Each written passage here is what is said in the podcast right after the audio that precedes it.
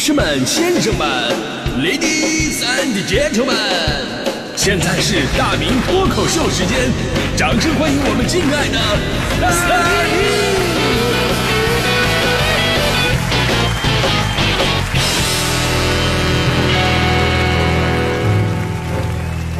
好，欢迎各位来到今天的大明脱口秀，我是大明啊。今天咱们聊一个非常内卷的话题啊，身高内卷。反正这年头啥都内卷，你会发现啊，而且呢，身高可以说是卷中之卷，就卷到什么地步了呢？就咱不说自己啊，咱们先看明星他们，明星他们报自己的身高就能体会得到，他们报身高的方式吧，你看刚开始觉得没什么问题，但是当一个说自己一米八的男星，跟一个说自己一米七的女明星，就是俩人都穿平底鞋，不小心站到一起了，你会发现他们俩一样高。这个时候就触发了娱乐圈身高的多米诺骨牌。就很早之前，有很多的好奇的网友就发起了一场场的大讨论，所谓世界十大未解之谜嘛，就是其中之一就是男明星的身高到底是多少？啊，最终啊没有一个具体的数字结果，因为我们也不可能拿尺子到人家身边去量去，对吧？但是经过不断的比对，聪明的网友还是发现了一些明星身高的一些规律，比方说一米八零以上的男生，就是死之前都会强调一下自己是一米八零加，是吧？而且呢，具体是多少会非常精确，因为只要超过一米八零，每多一厘米都会形成一条鄙视链。比如俩人在一起啊，这个说我一米八五，那个说我一米八六，明显就能感觉一米八六那位那种深深的不言而喻的优越感。但这俩人如果说啊，一个说我一米七五，一个说我一米七六，这就没有什么鄙视链了，而是一种惺惺相惜的抱团取暖。如果明星报自己是一七八或者一七九，这部分身高基本上是最真实的，因为啊，其实跟一八零啊没有太大的一个差距嘛，所以一般能报说一七八、一七九这个数，基本他就有这个数了。但往往你很少看到这样的明星，因为但凡是他们真的有一米七八的话，他们一定说自己一米八，而报自己一七五到一七七的这一部分是最水的，就好多人说自己一七七，实际上最多可能只有一七二到一七五。而且还是穿鞋身高，脱了鞋可能只有一米六六 八啊。而报自己一米七的呢，基本上都没有一米七。至于往下一米几，咱不好说了，因为只要他们有一米七的话，他们一定往会往自己报说一米七五以上。哎，所以你说身高这些东西，你说内卷成什么样了？尤其对于男生，好像高大伟岸才是唯一的出路一样。找对象的时候都会被人歧视，就算你是个暖男，因为身高不够，在姑娘眼里边你还是个地暖。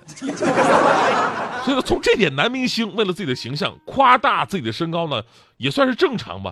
但是还是要跟女明星好好学习一下，人家女明星从来不会夸大，人都很谦虚，都往小了说。明明体重一百二，硬说自己九十六啊。其实呢，明星圈子里边这种身高焦虑啊，呃，放到我们的现实生活当中，其实在我们的身上一样存在着。呃，你不说我不说，但是都像石头一样在心里边压着。而近些年来，有太多的自虐式的长高方式，令我们瞠目结舌。昨天我相信很多朋友看到了一条新闻热搜啊，呃，妈妈为了女儿长个儿，每天逼女儿跳绳三千个。说这位妈妈呢，今年突然开始焦虑女儿的身材了。女儿什么身材呢？今年十三岁，十三岁啊，身高一米五八，体重将近一百二十斤，呃，可能啊就是圆乎了点对吧？然后呢，妈妈说想趁着发育的最后时间呢，希望女儿爬上一米六，啊，就是想让她能够再高一点，再瘦一点，看起来更美一点。咱说妈妈的初衷肯定是好的呀。跳绳呢，也确实能够有助于孩子长高，还能减肥。那问题是什么呢？就是你得在一个适度的范围之内。你一天跳三千个，完全超出了孩子们骨骼的承受能力了。结果呢，到最后医院一检查，果然运动过度受伤了，叫什么胫骨结节骨喉炎。你这这这不就是现代版的拔苗助长吗？而且我想说呀，一个女孩子，一个女孩子，十三岁一米五八，你还想怎么地啊？就这么说吧，一米五五就已经到了我对一名成年女性的择偶标准了。而这种现象不在少数啊，每年医院里边都会接收很多十岁左右的孩子，就是因为想想长身高啊，跳绳，结果呢过度操练导致骨骼受伤的案例。呃，大家伙感兴趣可以查一下，每年都有很多啊，在咱们这里边不细说了，因为还有好多家长啊，动用的招数只能说是有过之而无不及，比方说盲目补钙的。我们小的时候经常听父母说：“哎呀，啃大骨头啊，补补钙，长长个，长长个什么的。”现在更方便了，各种什么专业的补钙的保健品，对吧？但是记住啊，钙摄入量过多的话，不仅会给孩子带来病痛，还可能导致幼儿骨喉提前闭合，反而影响长高。还有更阴险的，给孩子打那个生长激素，那现在特流行打生长激素，总有种要制造什么美国队长的那种感觉。啊，打完以后那个胸肌就挺出来了那种。在医院里边啊，到处可以看到，就是诊室门口排着队的家长啊，他们排几个小时的队，就等待着检测结果，说这孩子是不是需要打这个生长激素。甚至有的孩子并不缺乏生长激素，只是单纯的长得是可能稍微矮了一点，家长也要求给孩子打针。而正规的医院和大夫是绝对不会同意给非患病的孩子随便打生长激素长高的。这就让一些不法分子啊，就瞄准了这个灰色地带，而且呢。还动用了什么？是足球运动员梅西的案例啊？确实啊，梅西以前因为患有这个因为生长激素缺少而导致的侏儒症，后来打了生长激素之后呢，梅西是长到了一米六九啊。